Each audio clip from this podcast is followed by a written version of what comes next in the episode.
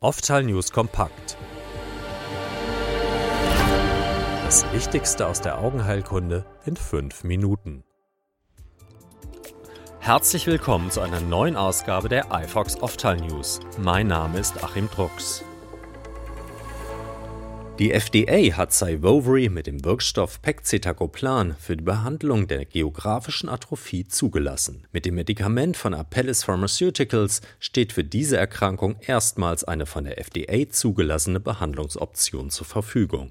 Das Medikament wird in den USA voraussichtlich ab Anfang März auf den Markt kommen. Die Zulassung stützt sich auf die positiven Ergebnisse der Phase 3 Studien Oaks und Derby, die über einen Zeitraum von 24 Monaten durchgeführt wurden. In den Studien wurde gezeigt, dass Pegcetacoplan die Wachstumsrate der Läsionen verringerte und dass der Behandlungseffekt im Laufe der Zeit zunahm. Der signifikanteste Nutzen bis zu 36 Prozent weniger Läsionswachstum bei monatlicher Behandlung wurde zwischen den Monaten 18 und 24 beobachtet. Derzeit prüft die Europäische Arzneimittelagentur einen Zulassungsantrag für das Medikament. Eine Entscheidung wird für Anfang nächsten Jahres erwartet.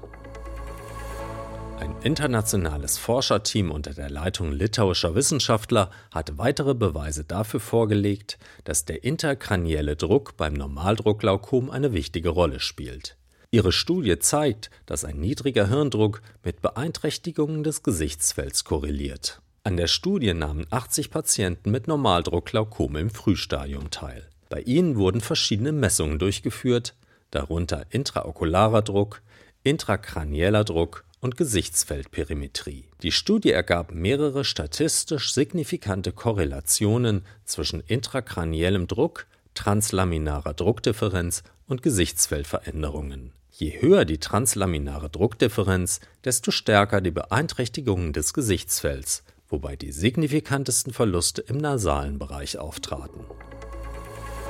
Die Nationale Akademie der Wissenschaften Leopoldina und die Deutsche Ophthalmologische Gesellschaft unterstützen ein Symposium zum Thema das alternde Auge, das am 25. und 26. Mai am Zentrum für Augenheilkunde der Uniklinik Köln stattfindet. Das Programm thematisiert Unmet Needs im Bereich der Sehforschung, systemische Möglichkeiten des gesunden Alterns und neue Therapieoptionen bei altersassoziierten Erkrankungen wie Glaukom, AMD und Presbyopie. Zahlreiche nationale und internationale Experten werden referieren. Organisiert wird das Symposium von Prof. Dr. Klaus Kursiefen, dem Direktor des Zentrums für Augenheilkunde an der Uniklinik Köln, und Prof. Dr. Thomas Krieg, dem Vizepräsident der Leopoldina.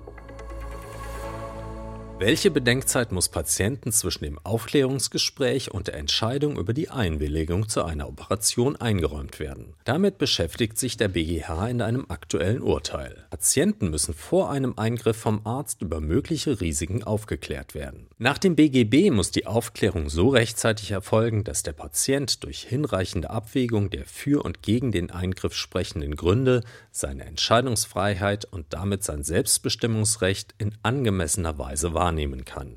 Der BGH stellte jetzt klar, dass diese Bestimmung keine vor der Einwilligung einzuhaltende Sperrfrist vorsieht, deren Nichteinhaltung zur Unwirksamkeit der Einwilligung führen würde. Die Bestimmung enthält eben kein Erfordernis, wonach zwischen Aufklärung und Einwilligung ein bestimmter Zeitraum liegen müsste. Das bedeutet, dass der Patient seine Entscheidung für einen Eingriff auch unmittelbar nach einer ordnungsgemäßen Aufklärung geben kann. Dies sei, so der BGH, seine Sache.